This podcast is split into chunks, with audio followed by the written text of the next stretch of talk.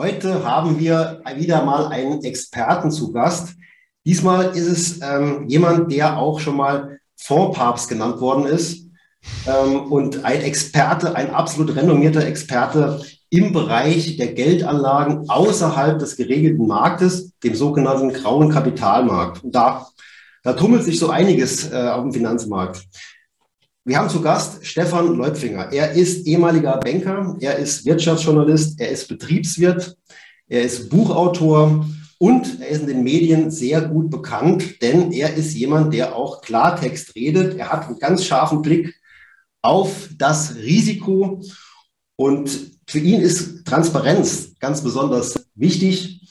Er, er betreibt ein umfassendes Verbraucherportal, wo es dann auch darum geht, dass sich der Anleger völlig frei von Fremdinteressen informieren kann über gewisse Anlageformen und auch wenn die mal nicht so gut laufen, sich gut austauschen kann. Von daher sollte keiner irgendwo auf dem grauen Kapitalmarkt investieren, ohne zuvor auf dieser Plattform gewesen zu sein. Das ist investmentcheck.de. Und ja, wir begrüßen ganz herzlich heute bei uns zu Gast Stefan Leupfinger. Ähm, habe ich irgendwas vergessen, Herr Leupfinger? Hallo, Herr Beutler. Äh, wenn die Leute jetzt nicht schon äh, eingeschlafen sind nach dieser langen Vorstellung, ja, ja. nein, Spaß beiseite. Ähm, die, die Vorstellung war, äh, ja, Sie sehen schon, wie ich rot werde. Also, Sie haben mich sehr gelobt. Ja, Falsches gesagt, oder? Ja, hat alles nein, äh, nicht wirklich. Aber wenn man das immer so hört, äh, was man so sein langes Leben gemacht hat, ähm, dann, ja, ich, ja, passt schon. Also auf jeden Fall kann man sagen, der graue Kapitalmarkt, da sind Sie einer von den, ich sag mal, eigentlich überschaubaren Experten in Deutschland. Da gibt's ja gar nicht so viele, die da so den Durchblick haben. Vielleicht können Sie einfach mal kurz erklären, ich glaube, das ist für viele gar nicht so greifbar, grauer Kapitalmarkt, was ist das überhaupt? Ähm, und trotzdem kommt man ja doch immer wieder damit in Berührung. Also vielleicht mal eine Erklärung für die, für die Zuschauer, Zuhörer, was ist jetzt genau eigentlich dieser graue Kapitalmarkt? Also der graue Kapitalmarkt ist im Grunde ein Markt, an dem äh, unregulierte Produkte äh, gehandelt werden. Also wo im Endeffekt Leute Geld investieren in Produkte, die nicht von der Finanzaufsicht, von der BaFin, von der Bundesanstalt für Finanzdienstleistungsaufsicht, um den vollen Namen mal einmal hier zu erwähnen, äh, reguliert werden und kontrolliert werden. Das nennt man so üblicherweise als grauer Kapitalmarkt. Auf diesem Markt tummeln sich sehr viele auch unseriöse Gestalten, die letztendlich den Anlegern Geld aus der Tasche ziehen und gar nicht vorhaben, es jemals zurückzuzahlen. Ähm, aber es gibt natürlich auch seriöse Angebote, ähm, die halt letztendlich äh, wertschätzen, dass es ein Markt ist, der auch andere Anlagemöglichkeiten eröffnet als der konventionelle Wertpapiermarkt oder sonstige Märkte, die es da so noch gibt. Und deswegen, er hat schon seinen Charme auf der einen Seite, er hat aber auch seine Risiken auf der anderen Seite. Und das macht ihn einerseits interessant, aber natürlich auch sehr riskant. Mhm. Okay, das klingt schon so ein bisschen ja, ähm, differenziert. Würden Sie da auch sich zutrauen, sagen zu können, wie viel Prozent davon eher unseriös ist oder ist das jetzt schwer zu sagen?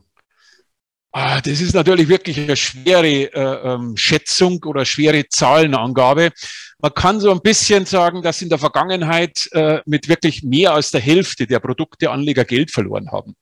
Und ähm, weit über drei Viertel der Angebote haben nicht eingehalten, was sie im Endeffekt irgendwann mal versprochen haben, als sie aufgelegt wurden. Also wir reden hier schon von einer sehr, sehr hohen Fehlerquote, die diesen Markt begleitet. Und es ist wirklich sehr schwer für einen Privatanleger, aus der Vielzahl der Angebote, die es da gibt, die wirklich interessanten herauszufiltern. Ja, das kann ich mir gut vorstellen, vor allen Dingen, wenn so eine hohe Quote ähm, dabei ist, wo man eben dann doch relativ viel Geld beziehungsweise alles verlieren kann, ist es ja doch recht gefährlich.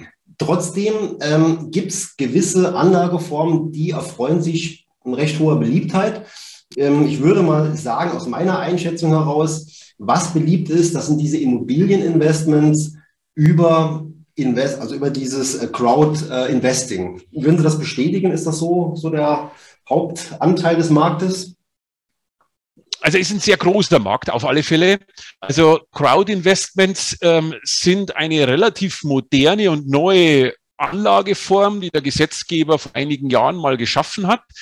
Äh, wo letztendlich der Anleger vom Wohnzimmer aus, vom äh, Notebook aus sagen kann, hier, ich lege hier 500 Euro da, 1000 Euro da an, ohne dass er jetzt im Detail in eine Prüfung einsteigen muss, wie es früher, wenn ich Beteiligungssummen von 10.000 Euro oder noch mehr äh, habe, dann schaue ich vielleicht schon dreimal hin, bevor ich da wirklich auch 10 oder 20.000 Euro investiere. Bei 500 Euro tut man sich vielleicht ein bisschen leichter und kann auch sagen, okay, dann streue ich selber ein bisschen mehr, dann nehme ich halt 10 mal 500 Euro, dann habe ich auch 5.000 Euro investiert. Aber wenn ich ein oder zweimal daneben gegriffen habe, dann ist es ja nicht ganz so schlimm, weil es sind ja nur jeweils 500 Euro, die halt verloren sind. Und so versucht man halt eine Zielgruppe zu erreichen, die man halt früher mit den hohen Beteiligungssummen nicht erreicht hat. Ja. Das macht dieses sagen wir, diesen Markt sehr spannend, sehr interessant, auch weil er halt modern ist, weil man das alles online abwickelt ähm, und dadurch auch eine jüngere Zielgruppe anspricht, die in der Vergangenheit auch eher nicht angesprochen wurde. Und ja, das macht den Markt, wie gesagt, insgesamt interessant. Aber auch hier gelten ähnliche Prinzipien wie im grauen Kapitalmarkt alter Natur, alter äh, Art dass auch da nicht alles Gold ist, was glänzt, dass nicht alles sicher ist, nur weil Immobilie draufsteht, ähm, nur weil ein Anbieter hier teure Renditen verspricht, sollte man sich nicht blind blenden lassen. Mhm. Ja, okay, das ist absolut richtig. Äh, wenn wir über, über Crowd-Investing reden, ähm, kann man schon mit kleineren Summen investieren, das stimmt, aber ich glaube, dass es auch für viele erstmal so ein Einstieg vielleicht ist, mit einer kleineren Summe einzusteigen und dann vielleicht auch das Gefühl zu bekommen, ja, es funktioniert offenbar und dann eine größere Summe vielleicht hinterher schiebt. Kann ja auch sein, ne? Ja, richtig. Aber es gibt gesetzliche Höchstgrenzen. Also bis 1000 Euro darf ein Anleger äh, problemlos investieren, ohne dass er irgendwelche Nachweise erbringt. Wenn er höhere Beträge investieren möchte, dann muss er schon Nachweise erbringen, dass das nur ein bestimmtes Monatsgehalt äh, ähm, oder mehrfaches Monatsgehalt überschreiten oder nicht überschreitet, dass es maximal 10.000 Euro sind, dass es maximal 10 Prozent seines Gesamtvermögens liquider Art sind und, und, und. Also da gibt es gewisse Kriterien, die man einhalten muss und mehr als 10.000 Euro geht ohnehin nicht, außer da gibt es natürlich auch wieder äh, Randbereiche, die dann von Anbietern genutzt werden als Private Placement oder wie man das dann auch tituliert, um dann auch Anleger noch darüber hinausgehend anzusprechen. Das ist aber nicht die Masse, die man im Internet sozusagen bequem von der Couch aus zeichnen kann. Okay, also bis 1000 geht es ohne irgendwelche Nachweise. Dann muss man wahrscheinlich ein paar Haken setzen, nehme ich mal an. Genau. Leider ist es halt so einfach. Ja, ja. Ist ja meistens dann relativ bequem auch gemacht für die, für die Anleger, dass man nicht allzu viel mit Bürokratie da kommt. Äh, aber tatsächlich soll der, soll der jeweilige doch irgendwo auch geschützt werden, dass er jetzt eben nicht zu viel seines Geldes in ein einzelnes Projekt da investiert. Ne? Ja, genau. Genau darum geht es dem Gesetzgeber, ähm, dass eben keine Klumpenrisiken entstehen, wie sie in der Vergangenheit auch immer wieder am grauen Kapitalmarkt entstanden sind. Ähm, es gibt eine Dokumentation zum Beispiel vom ZDF ähm, zu dem äh, Riesenskandalfall P&R. Ähm, das ist ein Containeranbieter aus äh, der Nähe von München, der dreieinhalb Milliarden Anlegerkapital eingesammelt hat, der vor ein paar Jahren äh, ähm, pleite ging und wo man dann festgestellt hat, eine Million Container fehlen, also eine Million Container fehlen. Nur 600.000 Container sind da von 1,6 Millionen, die da sein sollten. Und da hat man auch ein paar Protagonisten, ein paar Anleger gezeigt, die halt wirklich auch sehr einseitig auf dieses Modell vertraut haben, weil es schon seit 40 Jahren damals lief und sie geglaubt haben, ja, da kann ja nichts schiefgehen. Ich bin seit 20 Jahren dabei, es hat alles immer super geklappt und es wird, wird immer so weiterlaufen und irgendwann ist es halt nicht mehr so weitergelaufen. Und genau um solche Dinge zu vermeiden, hat der Gesetzgeber hier halt Höchstgrenzen eingebaut. Okay, also das Container-Thema ähm, ist auch typisch grauer Kapitalmarkt. Also ist letztendlich eigentlich das Gleiche, ob ich jetzt, eine, ob ich jetzt irgendeine Immobilie habe oder ob ich jetzt vielleicht in einen Container investiere. Äh, das war mal eine relativ, ähm, es, es, gab eine Zeit, da war das recht beliebt, äh, weil man irgendwie glaubte, man besitzt da irgendeinen Container, der irgendwo in der Welt äh, auf dem Schiff irgendwo vielleicht gerade umherschippert. Äh, und im schlimmsten Fall, wenn die pleite gehen, gehört der Container halt mir. Ne? Also das ist so die, genau. die, die Denkweise von vielen, kann man ja vielleicht dann in den Garten stellen oder so. Ne? Aber tatsächlich war es dann so, wie Sie ja auch jetzt sagten, da haben ja eine ganze Menge Container ja tatsächlich gefehlt, die waren ja nur auf dem Papier da. Ja, richtig. Also, da ist man ja schon bei dem Punkt, grauer Kapitalmarkt. Ich als Anleger kann doch nicht irgendwie das überprüfen oder nachzählen, sind die auch wirklich alle da? Ich verlasse mich ja da auf so ein Prospekt ne? und das wird ja auch nie richtig kontrolliert. Und das ist, glaube ich, aus meiner Sicht auch ein Kern, also Kernproblem von diesem grauen Kapitalmarkt. Absolut. Also äh, die, die fehlende Kontrolle durch eine staatliche Aufsichtsbehörde wie die BaFin, die es ja gibt, aber eben die nicht kontrolliert, weil sie keine ähm, ja, Befugnisse hat, wie sie selbst immer sagt. Ich persönlich sehe das ein bisschen anders. Sie hat sehr weitreichende Befugnisse, nutzt die aber halt einfach zu wenig. Ähm, kann man jetzt sicherlich lange und trefflich darüber streiten. Fakt am Ende aus Anlegersicht ist, er darf sich nicht darauf verlassen, dass die BaFin hier ihn irgendwie schützt. Das ist nicht so wie bei einem Medikament, dass da irgendwas geprüft wird, bevor das zugelassen wird.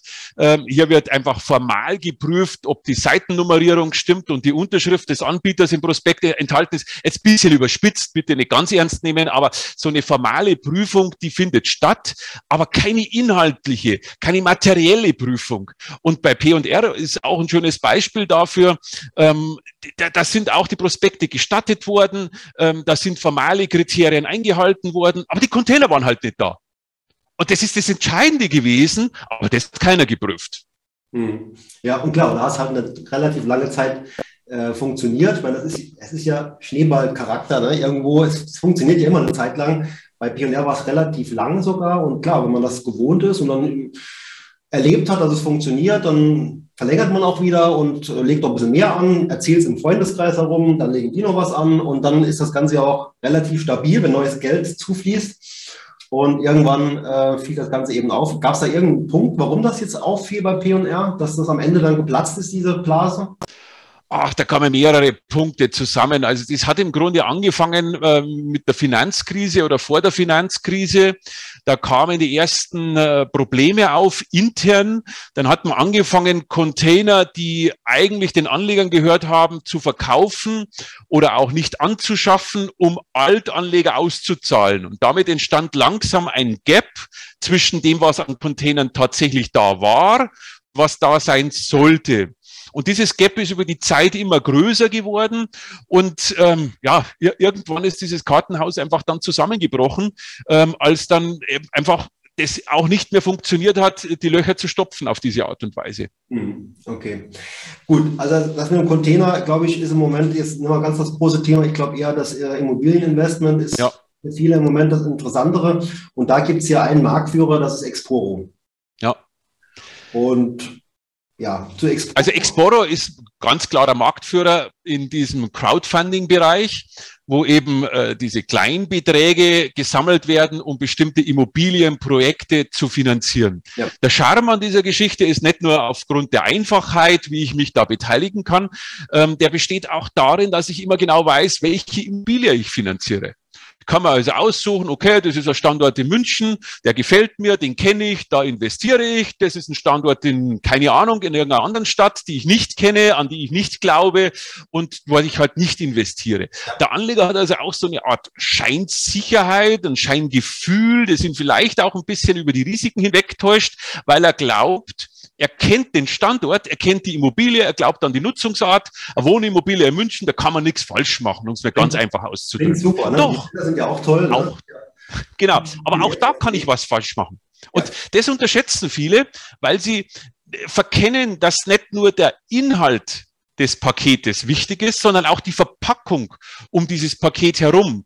Und diese Verpackung um das Paket herum ist einfach, äh, ja, immer wieder auch eine Katastrophe.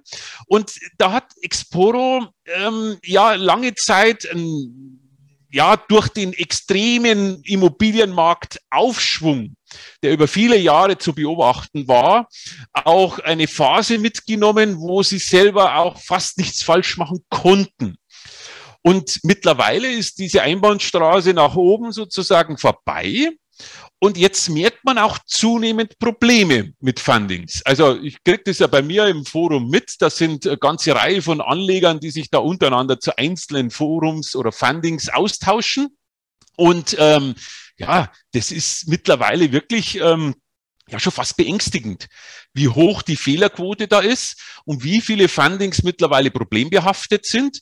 Und die, die Kalkulation eines Anlegers, die ist ja letztendlich Ganz einfach. Also Sie haben hier, sage ich mal, 10.000 Euro und die verteilen Sie jetzt auf 10 Fundings a 1.000 Euro.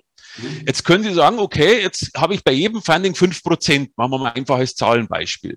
Das heißt, ich verdiene im Jahr 500 Euro an Zinsen. Ja. Wenn dir jetzt schon ein Funding von diesen Zehnen ausfällt, dann habe ich den Zins von zwei Jahren verloren. Ja. Und äh, wenn also zu viele Fundings ausfallen, dann bin ich ganz schnell ins Minus gerutscht, weil einfach der Risikozins, den ich bekomme, nicht wirklich hoch ist. Da Sie auch sagten, 50 Prozent fällt auch eventuell aus, ne, so ganz grob. Also ist jetzt vielleicht bei Exporo noch weit weg von dem, was man momentan sieht, aber die Tendenz geht halt in die Richtung. Und wie gesagt, es, es müsste keine 50 Prozent sein, die ausfallen. Es reichen ja schon 10 Prozent, um die Kalkulation eines Anlegers im Grunde über den Haufen zu werfen. Okay, also jetzt nochmal vielleicht ganz kurz zur Idee überhaupt. Ähm, bei Exporo kann man eben jetzt als Anleger einsteigen. Man kriegt also Kapital, um ein Bauprojekt mit äh, zu realisieren.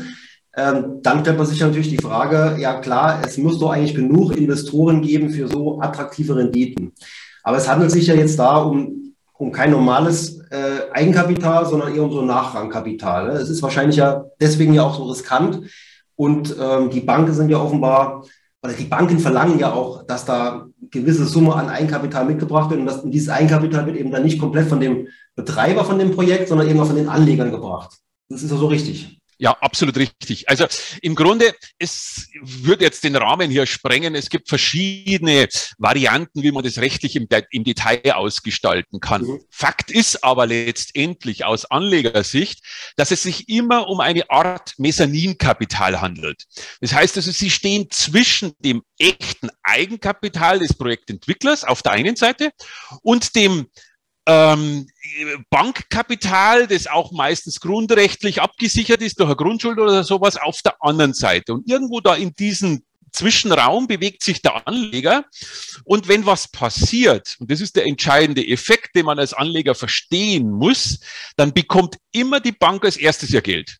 Die Bank ja. ist und wenn die dann komplett befriedigt ist und dann noch was übrig bleibt, dann bleibt was übrig für einen Anleger. Und das ist halt so dieser Puffer, der, der ist meistens sehr, sehr dünn und da muss der Anleger halt wirklich sehr, sehr gut abwägen, ob er dieses Risiko eingehen will auf der einen Seite und zweitens, ob dieses Risiko auch adäquat bezahlt wird mit der Verzinsung, die da in, in Aussicht gestellt wird. Und wie gesagt, ich mache da mittlerweile ganz viele Fragezeichen ähm, an die Kalkulation von vielen Anlegern, dass es einfach nicht mehr risikoadäquat ist. Und äh, ja, ein paar Fundings reichen schon, um die komplette Kalkulation über, über den Haufen zu werfen. Kann man denn sagen, dass diese Immobilienprojekte äh, überhaupt äh, zustande kommen könnten ohne diese Art der Finanzierung oder ist es, würden die auch ohne diese Art der Finanzierung zustande kommen? Also es wäre jetzt natürlich schon ein bisschen provokant zu sagen, ähm, ohne die doofen Kleinanleger würde das überhaupt nicht funktionieren. Es ist jetzt wirklich provokant formuliert. Aber ein bisschen was ist da schon dran.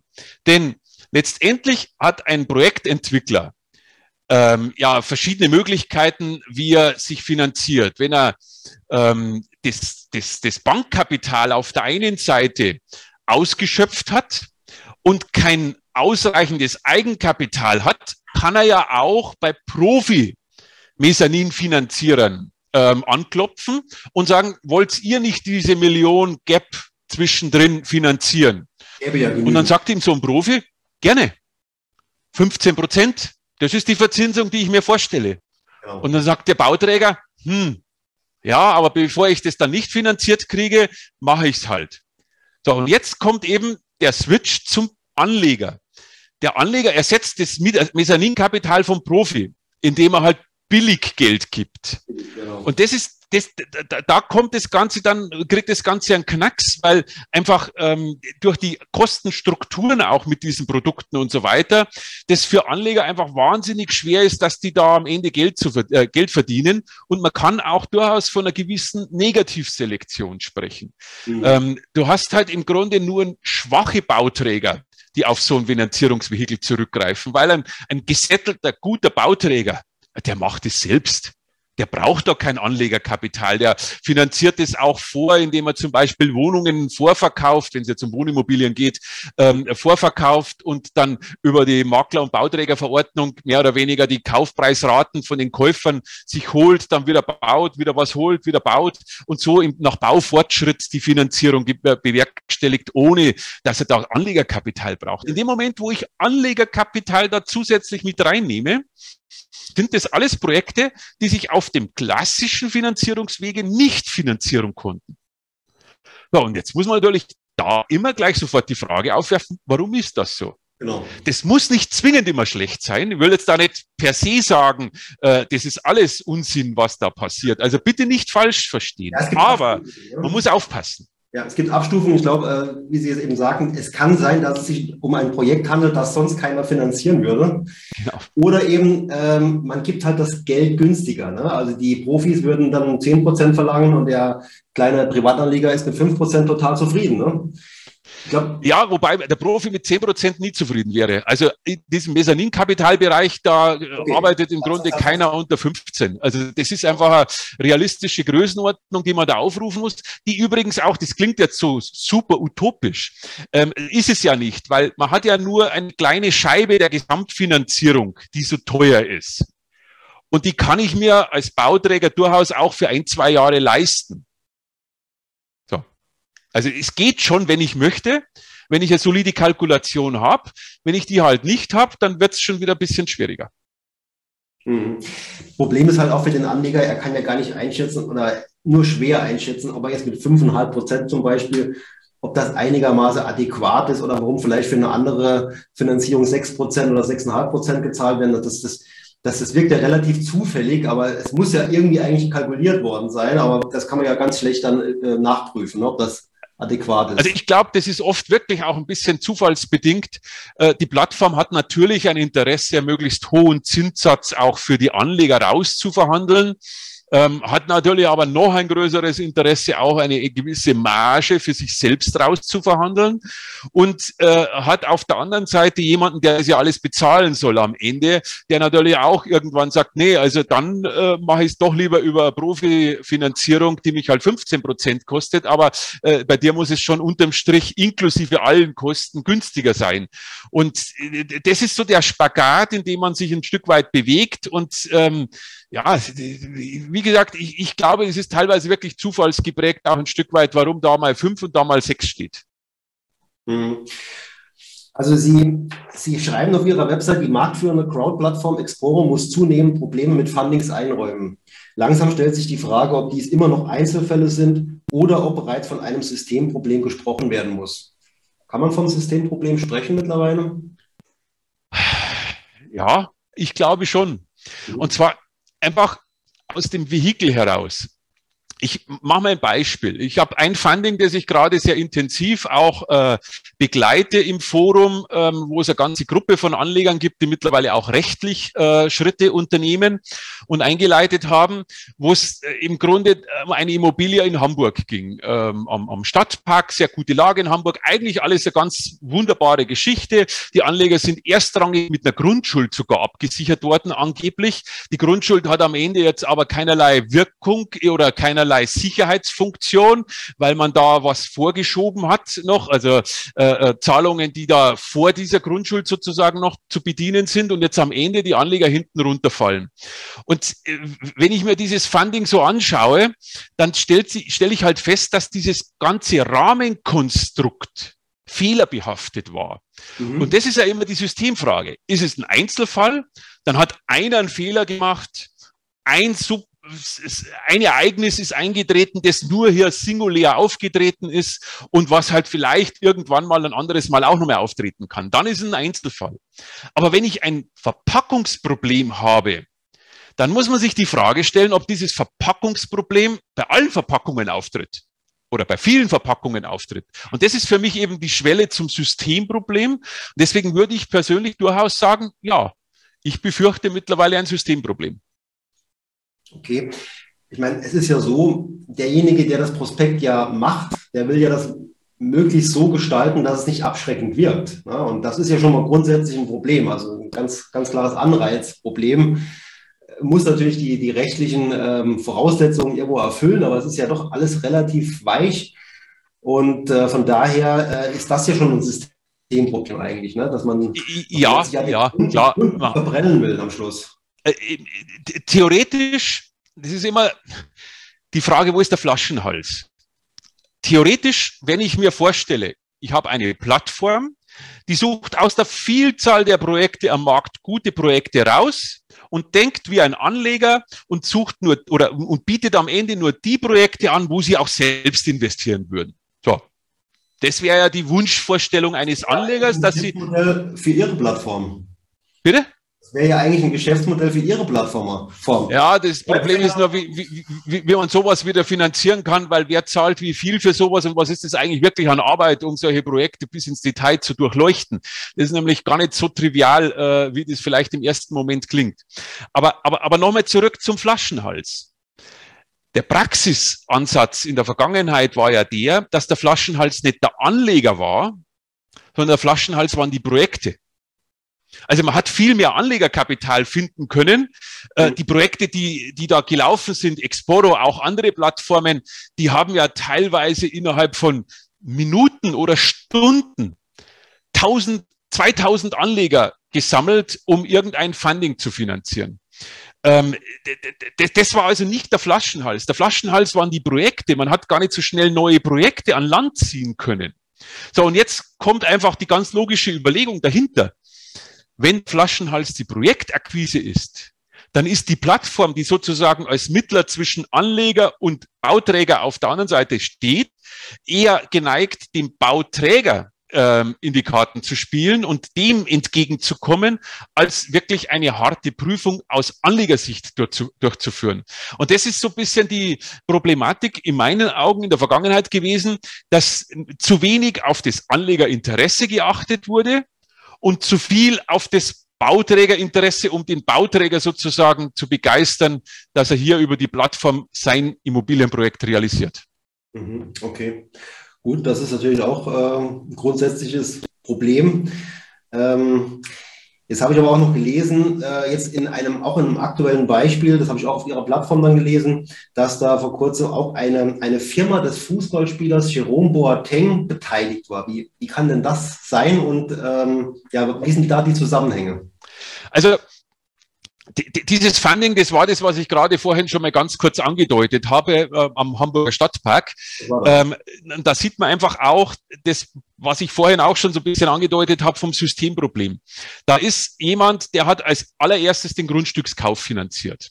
Mhm. Das lief über ein Family Office in Hamburg, die unter anderem auch Jerome Boateng betreuen. So, aber da, der hat in der Phase noch nichts mit dem ganzen Projekt zu tun gehabt. Die haben erstmal über wen auch immer, über irgendein paar äh, vermögende Kunden, haben die den Grundstücksankauf finanziert.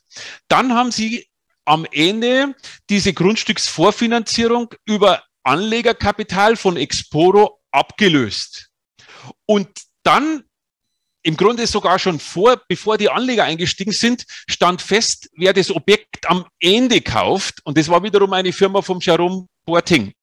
Und so, so haben sie hier, äh, die auch wiederum über dieses Family Office lief, so haben sie hier sozusagen über dieses Family Office und Exporo eine ganze Fülle von Interessenskonflikten ja. die man einfach nicht anständig und sauber aufgelöst hat und die man auch nicht anständig und sauber kommuniziert hat. Und deswegen, das ist auch ein ganz wichtiger Punkt, gibt es mittlerweile eine ganze Reihe von Anlegern, die hier enttäuscht sind und die hier auch rechtliche Schritte ähm, eingeleitet haben, weil sie einfach sagen, wir sind hier nicht, an, äh, nicht ausreichend aufgeklärt worden über die Interessenskonflikte, die hier da waren. Und mhm. das ist ja, kann man jetzt lange diskutieren, äh, ist, glaube ich, am Ende kein Einzelfall, ähm, weil wenn man sowas in so einem Projekt hier in der Art und Weise gemacht hat, äh, man könnte jetzt noch weiter ausholen, wo im Detail dann noch viel mehr Probleme lagen, dass das, das geht bis dahin, dass eine gewisse Mittelverwendungskontrolle durch dieses Family Office aus Anlegersicht von Exporo-Anlegern durchgeführt werden sollte, die aber wiederum eigene Anleger da drin hatten, die sie erstmal rausgeholt haben, dann nachher der Käufer ist auch von denen betreut worden. Die, die haben eine ganz andere Interessenslage gehabt, sollten aber eigentlich auch das Exporo-Anlegerinteresse verfolgen. Also das kann alles nicht funktionieren. Und wer sich sowas ausdenkt, da muss ich ganz ehrlich schon auch die Frage aufwerfen, in welchem Interesse handelt der? Ja, es zeigt halt auch, dass das große Kapital in dem Moment, also irgendein Family Office, da auch bevorzugt ja ganz klar ist. Ne? Und dass der kleine Anleger nicht am längeren Hebel sitzt, sondern ganz im Gegenteil da eher ausgeliefert ist, den Interessen der, der anderen Anleger, die eben, eben mehr Kapital mitbringen.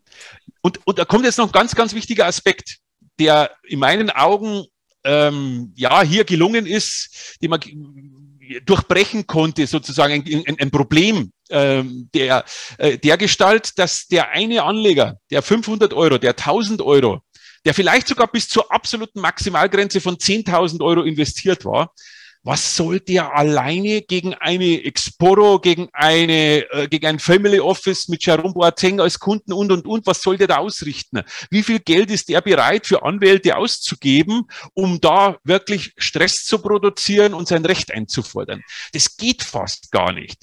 Ja, und das Problem ist hier auch immer, dass man eine eine Anlegergruppe hat, die zersplittet ist, die sich untereinander nicht kennt, die keinerlei Informations- und Kontroll- und Einsichtsrechte hat und so weiter, die also dumm gehalten wird auch ein Stück weit und gar nicht die Möglichkeit hat, dagegen vorzugehen. Und dadurch, dass äh, bei mir im Forum halt eine ganze Reihe von Anlegern sich da ähm, äh, ausgetauscht haben und dann am Ende sich auch so weit solidarisiert haben, dass sie sich zusammengeschlossen haben, mhm. gibt es jetzt da eben nicht nur ein, zwei, drei Anleger, sondern eine ganze Reihe von Anlegern, die sich zusammengeschlossen haben, ein sechsstelligen Betrag auf, auf die Waagschale werfen, sich einen Anwalt äh, äh, äh, quasi geleistet haben und jetzt sagen, so, und jetzt wollen wir es wissen. Ja, und jetzt kommt plötzlich anderes Gewicht in die, in die äh, schwierige Konstellation, dass die einen halt die Anwälte sich leisten können, weil sie große Beträge hinter sich vereinen und die anderen, weil sie nur kleine Beträge vereinen, halt da Schwierigkeiten haben. Ja. Das wollte ich auch gerade sagen. Das ist ja das Geniale auch an, an Ihrer Seite, an äh, Investment Check Community, dass man da so eine Anlaufstelle halt hat, Gleichgesinnte findet und dann sich zusammentun kann und dann vielleicht auf jeden Fall bessere Chancen hat, wenn, wenn sowas passiert. Ja, also das ist mit der Grund, warum ich das Ganze ins Leben gerufen habe, weil ich immer wieder in meinen fast 30 Jahren, seit ich den grauen Kapitalmarkt äh, beobachte und begleite, man sieht ja auch an meinen, bei mir passt es ja auch zur Frisur ja. mittlerweile, ähm, das ist immer wieder ein Problem.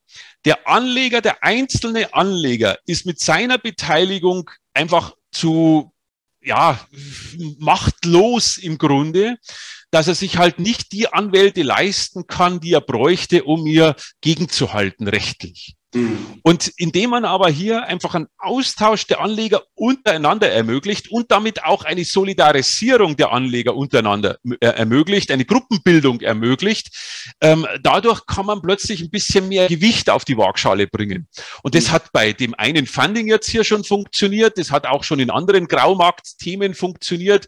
Äh, äh, es gibt ja jede Menge so Graumarktprobleme, UDI, um nur irgendein anderes Stichwort zu nennen, Lichtmiete äh, ist auch so ein aktueller Fall, der gerade durch die Medien auch geht ähm, und, und, und. Es gibt ja immer wieder Fälle, wo, wo 100, 200, 300 Millionen äh, Euro Anlegerkapital mal gerade richtig brennen, wo, wo gerade auch wirklich äh, Geld vernichtet wird im großen Stile. Mhm. Und äh, diese Anleger, die ja kommen dann halt zum Teil in das Forum, lernen sich dann ein Stück weit untereinander kennen, können mhm. sich auch gegenseitig unterstützen. Der eine hat da ein bisschen Wissen, der andere hat da ein bisschen Wissen. Und, und, und schon entsteht über diese Community gewisse Schwarmintelligenz. Finde ich übrigens auch eine ganz wichtige äh, oder interessante Analogie. Man sagt ja immer, äh, Schwarmintelligenz bei Crowdfunding nennt man ja auch Schwarmfinanzierung dass die sich untereinander äh, ähm, äh, durch diese Schwarmintelligenz äh, da, da äh, unterstützen. Das funktioniert natürlich nicht, wenn die nur alle gleichzeitig investieren, sich aber nicht kennen. Das funktioniert erst dann, Schwarmintelligenz kann erst dann zum Tragen kommen, wenn die sich untereinander auch austauschen können, wenn da ein Feedback, wenn da, wenn da kommunizierende Röhren da sind.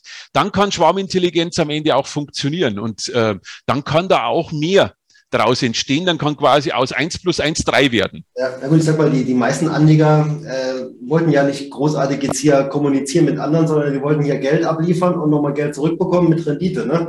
Jetzt im Nachgang ist was schiefgelaufen, da ist man natürlich sehr froh, wenn man sich da zusammentun kann und dann eine Schwarmintelligenz entwickeln kann und auch nur so wahrscheinlich irgendwas bewegen kann. Ähm, von daher ähm, eine ganz wichtige Anlaufstelle im Netz. Man kann hoffen, dass er auch jeder findet, der betroffen ist, ne? dass der auch weiß, dass es sowas gibt ähm, aber auf jeden Fall eine wichtige Sache. Aber es ist ja schon irgendwie abschreckend, wenn jemand das hört, würden Sie überhaupt bei Exporo da irgendwann mal was investieren oder sagen Sie eigentlich, ist das Risiko zu groß und wenn überhaupt, dann nur ganz kleine Beträge? Also äh, man muss sich, und das ist genau der Punkt, an dem jeder Anleger für sich eine Entscheidung treffen muss. Man muss sich mit den Dingen beschäftigen. Ja, gut. Ein Anleger, der nicht bereit ist, sich mit diesen Themen zu beschäftigen, der sollte zur Bank gehen und 0% Verzinsung akzeptieren oder vielleicht sogar im schlimmsten Fall eine Negativverzinsung. Es geht halt nicht anders. Oder er investiert am Aktienmarkt oder er investiert in sonstige Produkte, die halt einfacher handelbar sind.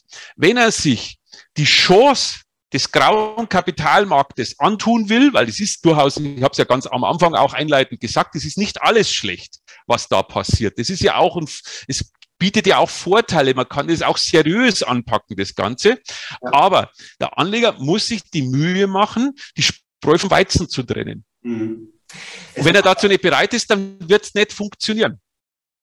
Klar, also er muss schon irgendwie diese Prospekte lesen, ja, und vielleicht, wenn er jetzt nicht das ganze Prospekt lesen will, das sage ich immer, vielleicht mal nur den Bereich lesen mit den Risiken und mit den Kosten. Das ist meistens ja schon abschreckend genug dann, ne? ähm, weil, die, weil die Kosten da ja dann irgendwo schon aufgeführt sind. Und klar verdient die Plattform Exporo, verdienen die Betreiber, ist ja auch alles legitim. Die machen es ja nicht für nichts, ne? aber trotzdem muss es ja im Rahmen sein. Und ich glaube, da muss man schon einen Blick reinwerfen. Äh, jetzt hat ja auch Exporo, glaube ich, das Ganze mal äh, auf Blockchain-Technologie äh, umgestellt. Da stellt man sich die Frage, ist das jetzt nur Marketing oder äh, verändert das jetzt irgendwas aus Ihrer Sicht? Nein. Überhaupt nicht. Am Ende geht es doch nur um Folgendes. Wie die Verpackung, ob die grün oder blau, ob die Schleife gelb oder schwarz ist, ist doch völlig egal. Das Entscheidende ist, was in dem Geschenk, in der Verpackung enthalten ist. Es geht also am Ende immer um die Immobilie bei Exporo oder um, was weiß ich, die Photovoltaikanlage bei irgendeinem anderen Produkt es kommt immer darauf an, dass dieses Asset an sich funktioniert und in der Lage ist, eine Rendite zu erwirtschaften, über die dann am Ende die Gebühren des Produktes, der Verpackung bezahlt werden können und auch der Anleger am Ende noch eine Rendite erhalten kann. Und nur wenn das gelingt, über das Produkt dahinter, über das Asset dahinter oder da drinnen in der Verpackung, nur dann kann auch am Ende, egal welche Verpackung drumherum ist, das insgesamt funktionieren. Nur weil ich eine, eine Blockchain jetzt da habe und das modern ist und Blockchain gut klingt, äh, ist dahinter nichts Besseres. Das war auch mein Gedanke. Ne? Ähm, aber können Sie da, oder ist das schwer, so eine Art Checklist, äh, was alles passen muss, damit man investieren kann? Ich meine, meiner Meinung nach ist, egal wie viel man prüft, es bleibt immer ein gewisser Grad an Intransparenz übrig und da könnten Probleme jetzt entstehen. Ne? Aber gut, klar, man, man, muss auch nicht immer alles total negativ sehen, aber gibt es da was, wo man darauf achten kann, das muss stimmen, das muss stimmen, das muss stimmen? also das ist wahnsinnig schwer, weil es in jedem Einzelfall immer ein bisschen anders ist. Ähm, also letztendlich würde ich es mal ganz allgemein formulieren wollen. Ähm, wenn am Ende Fragen da sind, die nicht beantwortet werden, dann würde ich immer die Finger davon lassen. Kaufen Sie nur die Dinge, wo Sie am Ende alles verstanden haben oder einigermaßen soweit verstanden haben und auch wirklich überzeugt sind, dass das Asset dahinter funktionieren kann. Lassen Sie sich nie von der Verpackung blenden. Egal wie golden die glänzt, egal wie grün die erscheint, egal wie sicher die erscheint. Alles Mumpitz. Entscheidend ist alleine das Asset dahinter. Wenn Sie das verstehen und an das Asset glauben, dann können Sie darüber nachdenken. Wenn Sie da schon Schwierigkeiten haben, dann lassen Sie gleich die Finger weg. Hm.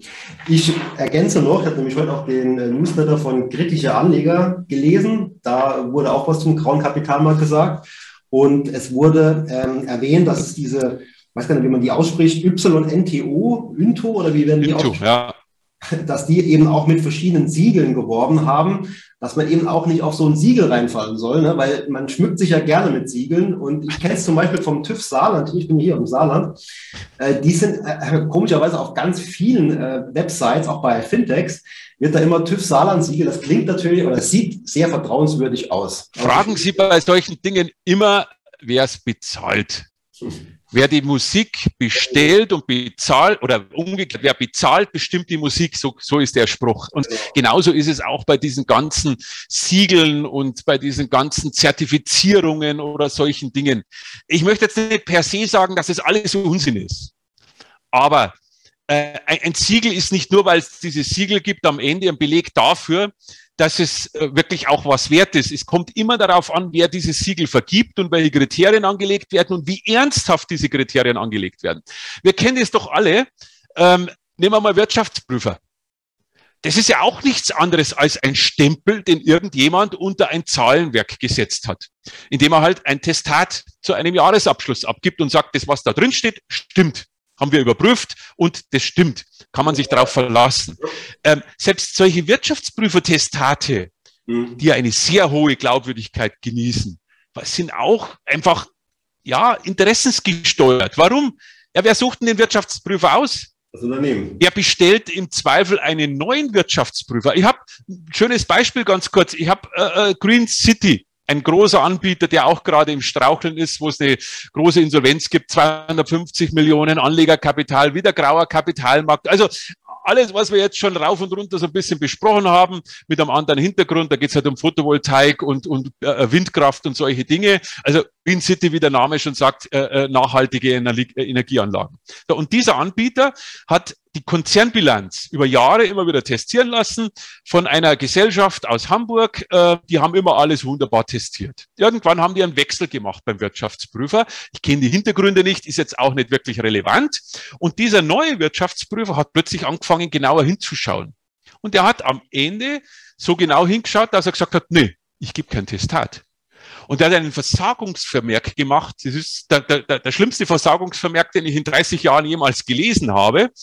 Und ähm, was war das Ende vom Lied? Ja, das Jahr drauf hat man den Wirtschaftsprüfer wieder gewechselt und der hat wieder uneingeschränkt testiert.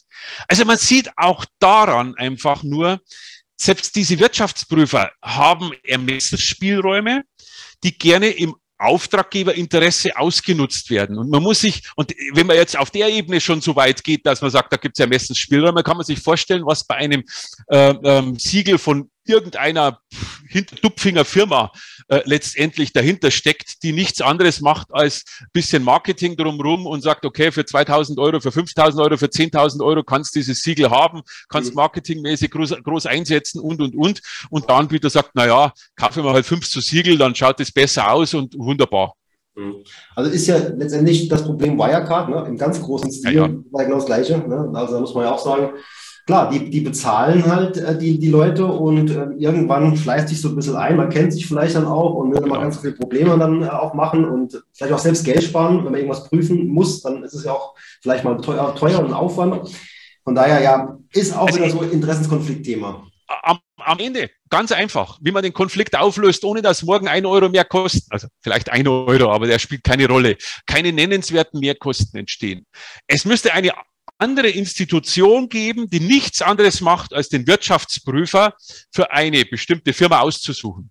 Und genauso kann man das auf alle anderen Siegel übertragen. Wenn irgendjemand anderer das Siegel in Auftrag gibt, der Siegel also der, der das Siegel vergibt, also der Prüfer letztendlich auch wirklich neutral ist und nicht Angst haben muss, dass er beim Auf, also beim, beim, beim zu Untersuchenden, beim Prüfenden ähm, in irgendeine Missgunst fallen kann, nur weil er jetzt härter prüft, dann ist es von heute auf morgen funktionierendes System. Aber in dem Moment, wo der zu Prüfende den Auftrag für den Prüfer ergibt, äh, verteilt, ja. ist immer ein Interessenskonflikt da, der zwangsläufig am Ende zu Problemen führen wird. Also es gäbe schon auch Lösungen für die Problematik. Ähm, von daher kann man ja noch die Hoffnung haben, dass man da vielleicht auch mal nachsteuert, nachkorrigigiert. Der Gesetzgeber könnte es einfach lösen. Man kann jetzt natürlich sofort die Frage aufwerfen, warum tut das nicht? Hm. Will dann den, äh, den Anbietern das Leben nicht zu schwer machen, ne? vermutlich. Ja, also ich, ich habe wirklich die Befürchtung, wenn das anders gemacht werden würde, würde sich eine völlig andere Qualität äh, hier in dieser Wirtschaftsprüferszene und auch überhaupt in, in, in, in der Zertifizierungsszene mhm. ähm, entwickeln. Und das von heute auf morgen. Und das würde natürlich schon auch durchaus zu Verwerfungen unter Umständen führen. Und da hat der Gesetzgeber natürlich überhaupt kein Interesse daran. Ähm, es ist halt jetzt, wo fängt man an? Also wenn es nach mir gehen würde, wäre die Entscheidung einfach. Aber ich bin nicht der, der hier zu entscheiden hat. Hm, okay. Naja, alles klar. Äh, glaube, soweit ist das Thema ähm, Exporo und äh, die Investments in dem Bereich jetzt gut abgehandelt. Ich habe eine eigene, ein eigenes Erlebnis, ich habe noch nie in sowas investiert, hatte aber allerdings mal was gesehen, da wurde was finanziert oder es wurde ein Projekt ausgeschrieben hier in dem Ort, also die nächste Stadt von mir. Dort wurde ein Projekt gemacht, das ist Homburg gewesen, Kardinal Wendel Projekt. Und es wurde angeboten von der GLS Bank, wo ich noch dachte, GLS Bank, haben sie ja seriös ohne Ende, denkt man. Ne? Und äh, ja, die haben das äh, Geld eingeworben. Das war auch dann voll platziert. Und das Grundstück, bin da auch mehrfach vorbeigefahren, da ist einfach nichts passiert. Da ist nichts passiert. Das Geld war ja, war ja eingesammelt. Ne? Und ich, da geht ja nicht von aus, die fangen direkt an zu bauen. Nee, also da wurde nichts gemacht, bis heute nicht. Und das Projekt ist im Nachhinein dann auch pleite gegangen. Ne? Und da dachte ich mir auch, also, dass da nicht irgendjemand mal kontrolliert, auch von den Betreibern, ne? gerade wenn es die GLS-Bank ist, sollte man doch gucken, dass es irgendwo funktioniert und die Leute nicht so auf die Nase fallen schönes Beispiel auch dafür, dass man auch Namen nicht blind vertrauen darf und soll.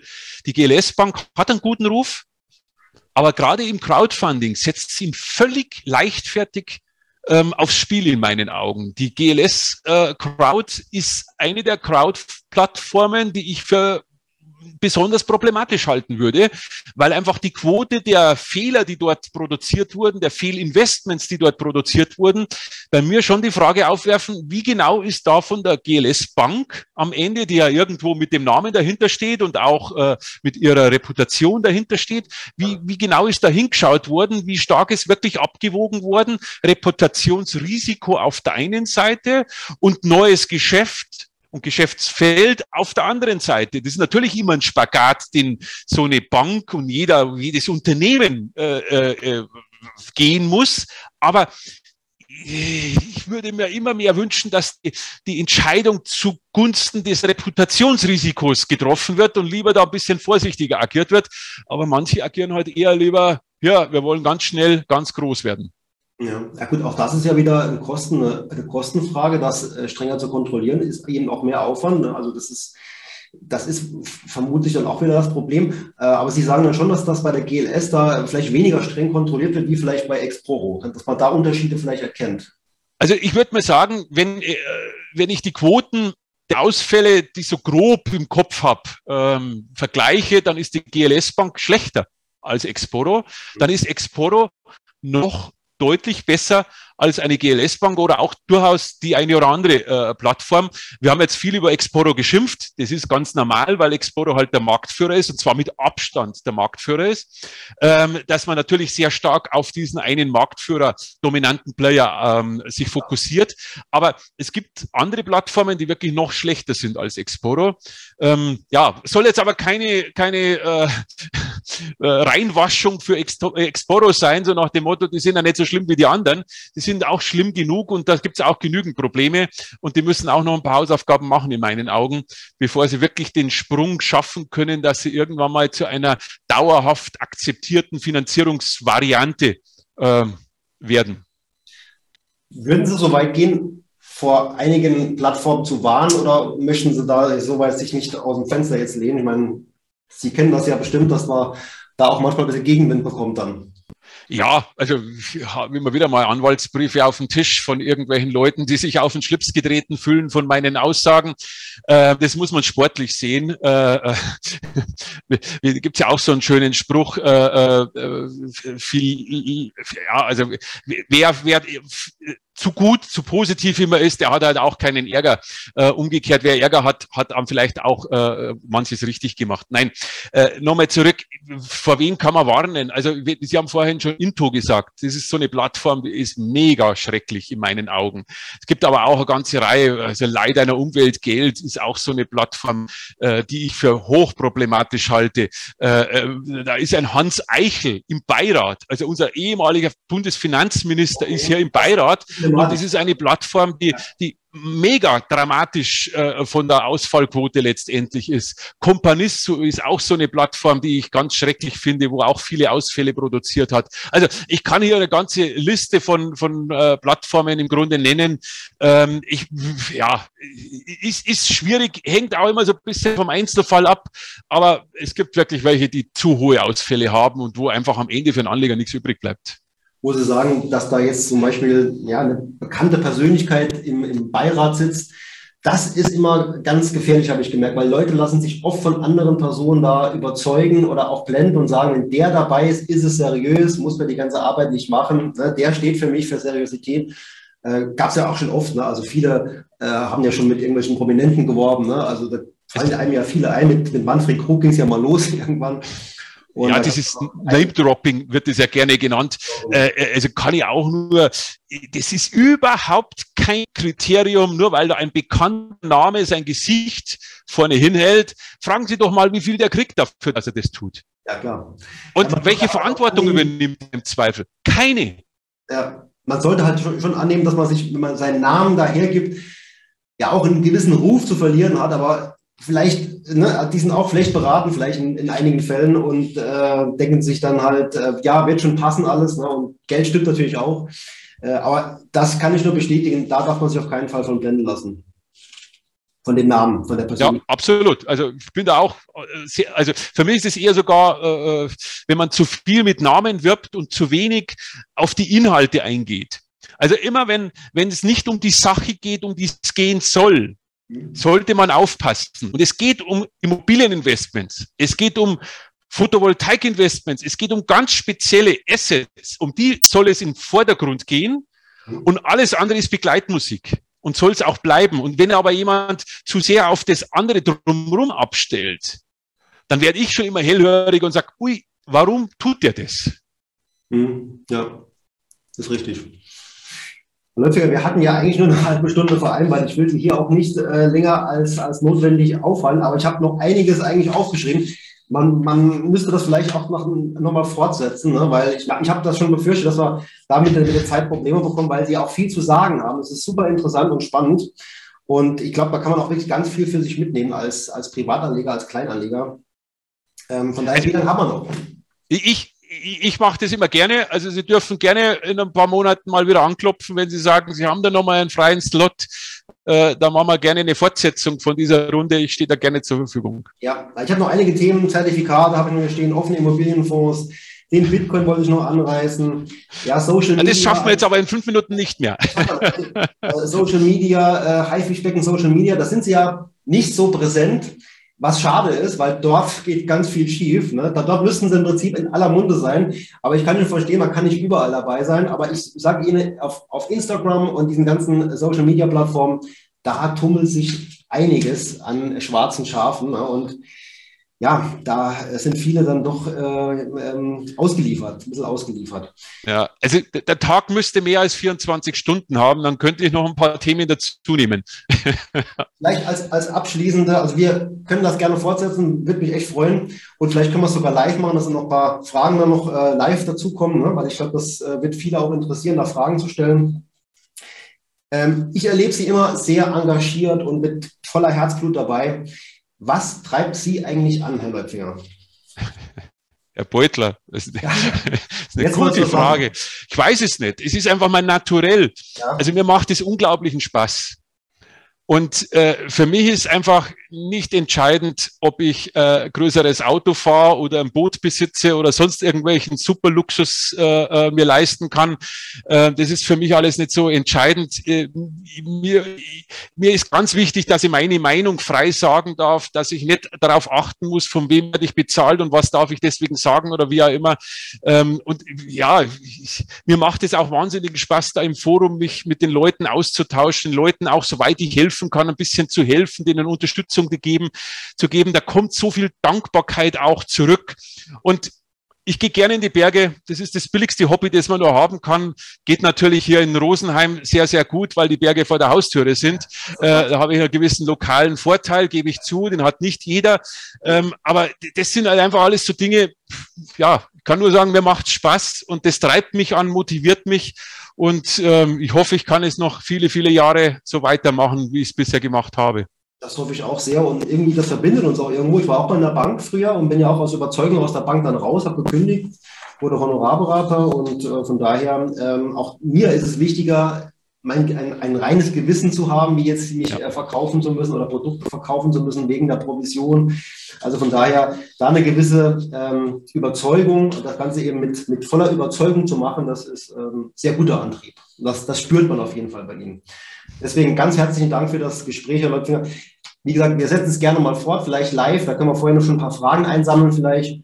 Und jeder, der sich für, für weitere Informationen interessiert, da oben auf dem, auf dem Schrank steht einiges ich glaube, die aktuellsten Bücher, das ist das äh, über die Fintechs, ähm, das dem, mit, mit, der Anlegerfalle, wo ganz viele Themen behandelt, also Zertifikate, ja. offene Immobilienfonds, Bitcoin, das ist da alles drin.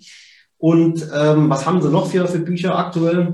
Ja, aktuell, äh, äh, da, die, die Akte BaFin ist zum Beispiel auch so ein, es ist nicht einmal, das kann man sogar kostenlos im Internet äh, downloaden, hat die Bürgerbewegung Finanzwende, bei der ich auch aktiv bin, ähm, rausgebracht. Äh, ein sehr spannendes Buch für die, die sich interessieren. Wer nur einfach äh, Literatur mal lesen will, ich habe auch mal einen Roman geschrieben, der ist da ganz außen zu sehen, das Goldkomplott, ähm, ein, ein, ein, ein Thriller, ist lustig und locker zu lesen, ist einfach was anderes, wird man äh, gut unterhalten, hoffe ich zumindest. Ähm, und ansonsten, die anderen Bücher sind schon ein bisschen älter. Die Spendenmafia, das war auch so ein Herzensthema, äh, mhm. das ich vor einigen Jahren mal ein paar Jahre sehr intensiv mir angeschaut habe und dann auch in diesem Buch alles zusammengefasst habe, was ich da recherchiert und erlebt habe.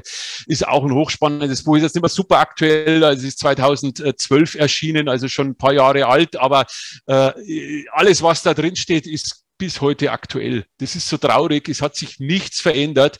Also auch in dieser Spendenlandschaft gibt es ganz, ganz viel, was äh, im Argen liegt und was man tun könnte und müsste. Ähm, ja. Läufinger, Sie haben noch einiges zu tun, deswegen bleiben Sie am Ball und gerne wieder bei mir auf dem Kanal. Würde mich und bestimmt auch die Zuhörer, Zuschauer sehr freuen. Herzlichen Dank für das heutige Gespräch und ja, viele Grüße nach Rosenheim. Alles Gute. Herr Beutler, auch vielen Dank.